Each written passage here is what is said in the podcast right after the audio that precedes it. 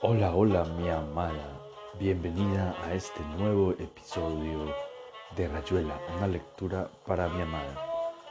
Hoy haremos una lectura del capítulo 45 y algo más. Te amo.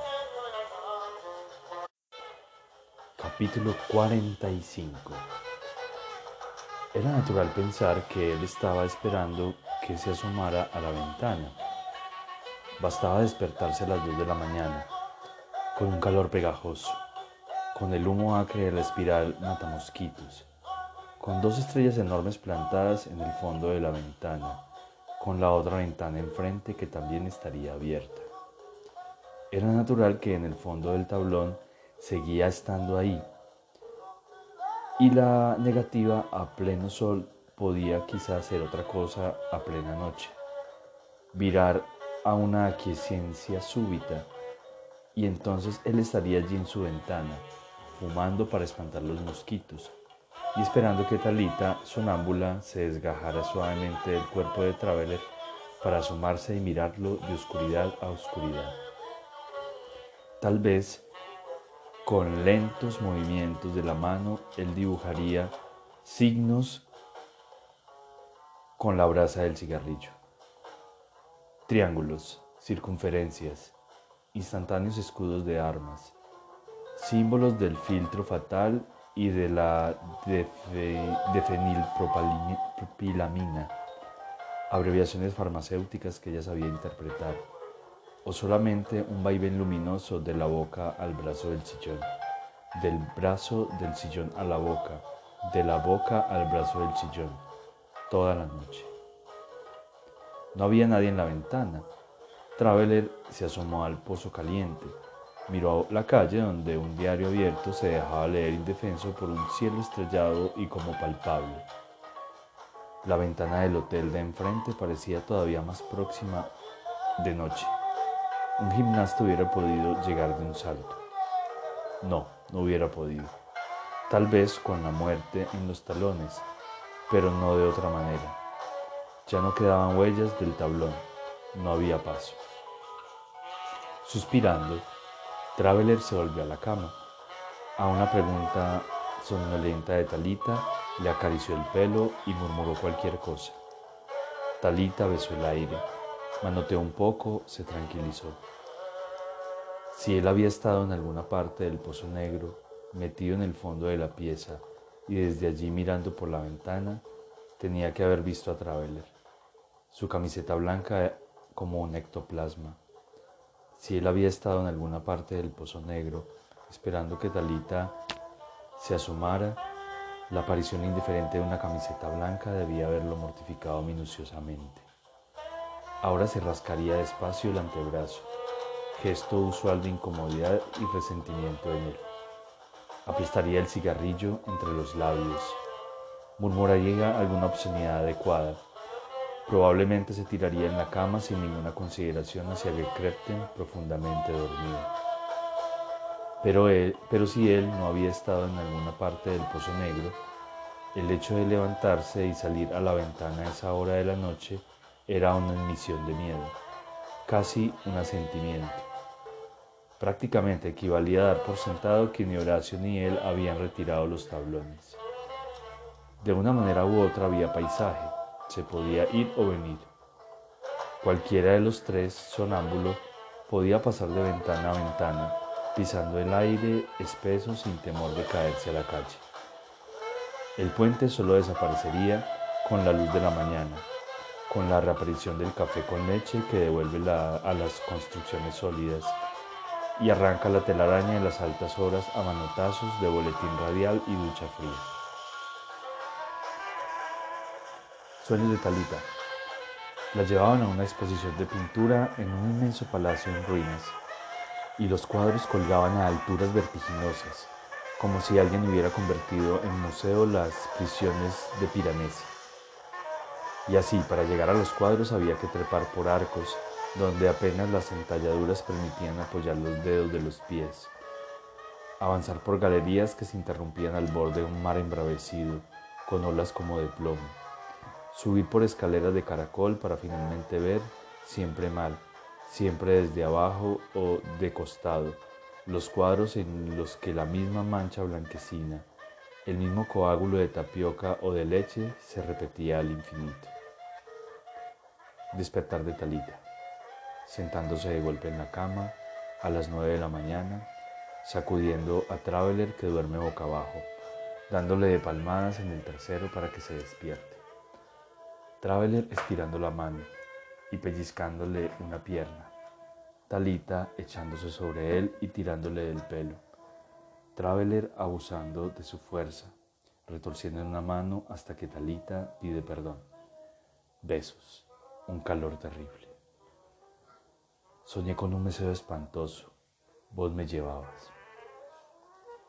Detesto la oniromancia, se va mate, dicho. ¿Por qué te levantaste anoche? No era para hacer pis, cuando te levantas para hacer pis, me lo explicas primero como si yo fuera estúpida. Me decís, me voy a levantar porque no puedo aguantar más. Y yo te tengo lástima porque yo aguanto muy bien toda la noche. Ni siquiera tengo que aguantar. Es un metabolismo diferente. ¿En qué? Decime por qué te levantaste. Fuiste a la ventana y suspiraste. No me tiré. Idiota. Hacía calor. Decí por qué te levantaste. Por nada, por ver si Horacio estaba también con insomnio. Así charlábamos un rato. A esa hora, si apenas hablan de día ustedes dos, hubiera sido distinto a lo mejor. Nunca se sabe.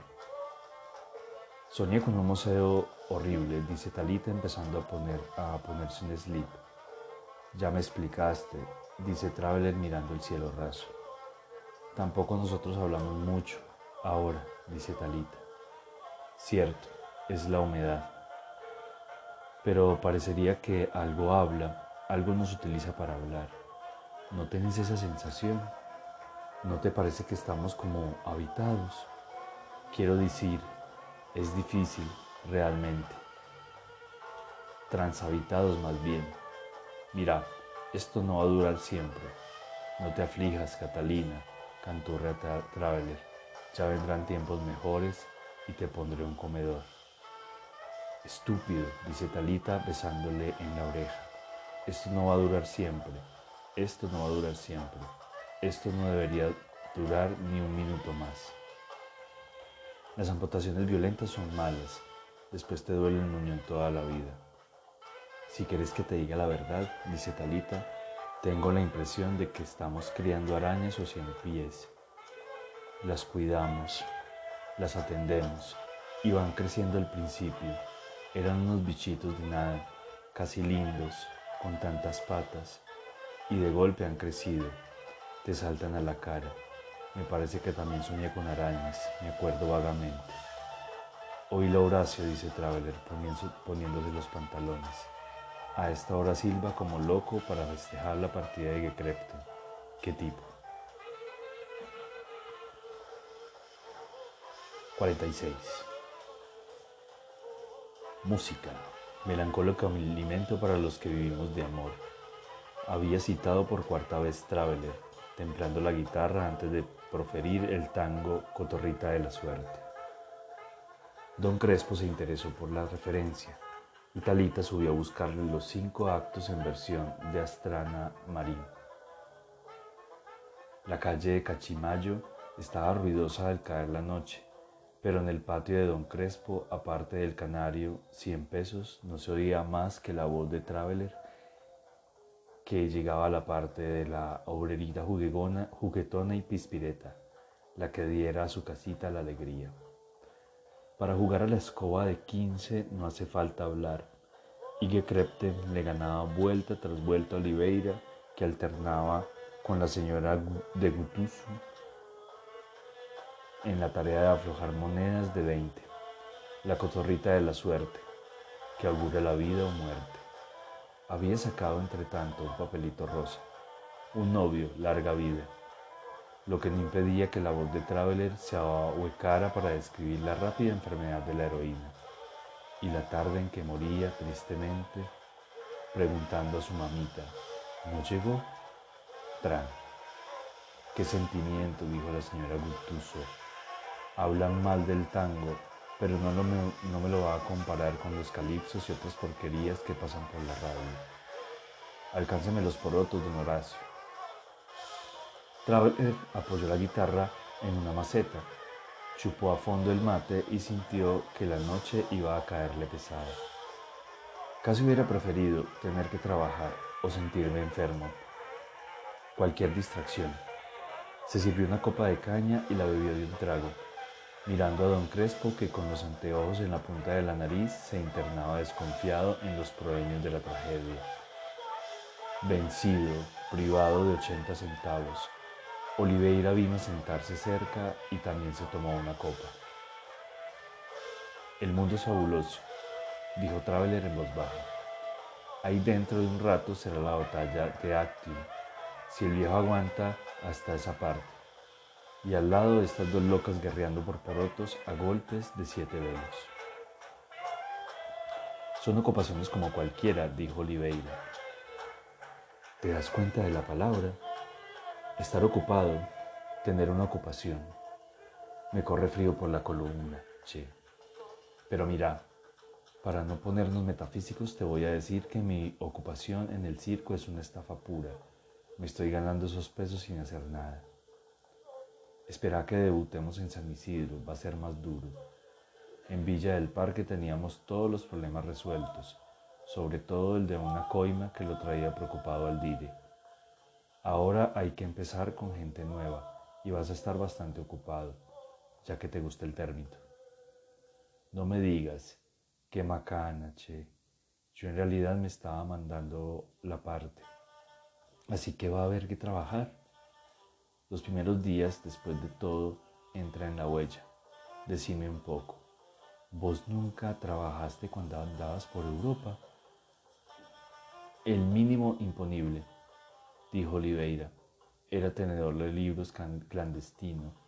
El viejo Trouille, qué personaje para Celine. Algún día te tengo que contar si es que vale la pena y no la vale. Me gustaría, dijo Traveler.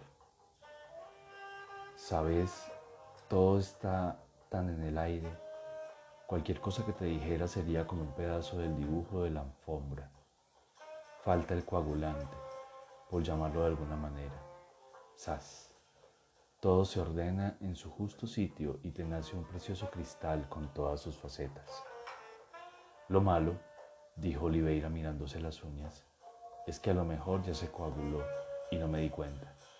Me quedé atrás como los viejos que oyen hablar de cibernética y mueven despacito la cabeza pensando en que ya va a ser la hora de la sopa de fideos finos. El canario es 100 pesos por junto y no más chirriante que otra cosa. En fin, dijo Traveler, a veces se me ocurre como que no tendrías que haber vuelto. Vos lo pensás, dijo Oliveira, yo lo vivo. A lo mejor es lo mismo en el fondo, pero no caigamos en fáciles deliquios. Lo que nos mata a vos y a mí es el pudor, che. Nos paseamos desnudos por la casa, con gran escándalo de algunas señoras pero cuando se trata de hablar, comprendes, de a ratos se me ocurre que podría decirte, no sé, tal vez en el momento las palabras servirían de algo, no servirían, pero como no son las palabras de la vida cotidiana y del mate en el patio, de la charla bien lubricada, uno se echa atrás. Precisamente al mejor amigo es al que menos se le pueden decir cosas así. ¿No te ocurre a veces confiarte mucho más a un cualquiera? Puede ser, dijo Traveler afinando la guitarra. Lo malo es que con esos principios ya no se ve para qué sirven los amigos. Sirven para estar ahí. Y en una de esas, ¿quién te dice? Como quieras, así va a ser difícil que nos entendamos como en otros tiempos. En nombre de los otros tiempos, se hacen las grandes macanas en estos, dijo Oliveira. Mira, Manolo, vos hablas de entendernos, pero en el fondo te das cuenta que yo también quisiera entenderme con vos. Y vos quiere decir mucho más que vos mismo. La joroba es que el verdadero entendimiento es otra cosa. Nos conformamos con demasiado poco, Cuando los amigos entienden bien entre ellos, cuando los amantes se entienden bien entre ellos, cuando las familias se entienden bien entre ellas, entonces nos creemos en armonía. Engaño puro, espejo para Londres. A veces siento que entre dos que se rompen la cara en trompadas hay mucho más entendimiento que entre los que están ahí mirando desde afuera. Por eso, che, pero yo, yo realmente podría colaborar en la nación de los domingos. Ibas bien, dijo Traveler afinando la prima, pero al final te dio uno de esos ataques de pudor de que hablabas antes. Me hiciste pensar en la señora de Gutuso cuando se cree obligada a aludir a las almorranas del marido. Este Octavio César dice cada cosa, resongó don Crespo mirándolos por encima de los anteojos. Aquí habla de que Marco Antonio había comido una carne muy extraña en los Alpes. ¿Qué me representa con esa frase? Chivito, me imagino. Más bien bípido implumo, dijo Traveler. En esta obra el que no está loco le anda cerca, dijo respetuosamente don Crespo. Hay que ver las cosas que hace Cleopatra. Las reinas son tan complicadas, dijo la señora Gutuso. Esa Cleopatra armaba cada lío. Salió en una película. Claro que eran otros tiempos, no había religión. Escoba, dijo Talita recogiendo seis barajas de un saque. Usted tiene una suerte, lo mismo pierdo al final, Manu. Se me acabaron las monedas. Cambiale a Don Crespo, que a lo mejor ha entrado en el tiempo faraónico y te da piezas de oro puro. Mira, Horacio, eso que decías de la armonía. En fin, dijo Oliveira, ya que insistís en que me dé vuelta los bolsillos y ponga las pelusas sobre la mesa. Altro que dar vuelta los bolsillos. Mi impresión es que vos te quedas tan tranquilo viendo cómo a los demás se nos empieza a armar un corso a contramano. Buscas eso que llamas la armonía, pero la buscas justo ahí donde acabas de decir que no está, entre los amigos, en la familia, en la ciudad. ¿Por qué la buscas dentro de los cuadros sociales? No sé, che, ni siquiera la busco. Todo me va sucediendo. ¿Por qué te tiene que suceder a vos que los demás no podamos dormir por tu culpa? Yo también duermo mal. ¿Por qué, para darte un ejemplo, te juntaste con Gekrepten? ¿Por qué me venís a ver? ¿Acaso no es Gekrepten, no somos nosotros los que te estamos estropeando la armonía? Quiere beber mandrágora, gritó don Crespo estupefacto. ¿Lo qué? dijo la señora de Gutuso, Mandrágora. Le manda a la esclava que le sirva mandrágora. Dice que quiere dormir. Está completamente loca. Tendría que tomar bromural, dijo la señora Gutuso. Claro que en estos tiempos. Tenés mucha razón, viejito, dijo Oliveira llenando los vasos de caña, con la única salvedad de que le estás dando a Gekrepten más importancia de la que tiene. ¿Y nosotros? Ustedes, che, a lo mejor son ese coagulante de que hablamos hace un rato. Me da por pensar que nuestra relación es casi química. Un hecho fuera de nosotros mismos. Una especie de dibujo que se va haciendo. Vos me fuiste a esperar, no te olvides. ¿Y por qué no? Nunca pensé que volverías con esa mufa, que te habrían cambiado tanto por allá que me darías tantas ganas de ser diferente. No es eso, no es eso, va. Vos ni vivís ni dejás vivir. La guitarra entre los dos se paseaba por un cielito. No tenés más que chasquear los dedos así, dijo Oliveira en voz muy baja. Y no me ve más. Sería injusto que por culpa mía vos y Talita... A Talita dejada afuera. No, dijo Oliveira ni pienso dejarla fuera. Nosotros somos Talita, vos y yo, un triángulo sumamente trismejístico. Te lo vuelvo a decir. Me haces una seña y me corto solo. No te creas que no me doy cuenta de que andas preocupada. No es con irte ahora que vas a arreglar mucho. Hombre, ¿por qué no? Ustedes no me necesitan. Traveler preludió malevaje, se interrumpió. Ya era noche cerrada y don Crespo encendía la luz del patio para poder leer. Mira, dijo Traveler en voz baja, de todas maneras, alguna vez te mandarás mudar y no hay necesidad de que yo te ande haciendo señas. Yo no dormiré de noche, como te lo habrá dicho Talita, pero en el fondo no lamento que hayas venido. A lo mejor me hacía falta. Como quieras, viejo, las cosas se dan así. Lo mejor es quedarse tranquilo. A mí tampoco me va tan mal. Parece un diálogo de idiotas, dijo Traveler. De mongoloides puros, dijo Oliveira. Uno cree que va a explicar algo y cada vez es peor. La explicación es un error bien vestido, dijo Oliveira. Anota eso. Sí, entonces más vale hablar de otras cosas, de lo que pasa en el Partido Radical. Solamente que vos, pero es como las calecitas, siempre de vuelta a lo mismo. El caballito blanco, después el rojo, otra vez el blanco. Somos poetas, hermano. Unos bates bárbaros, dijo Olivera llenando los vasos.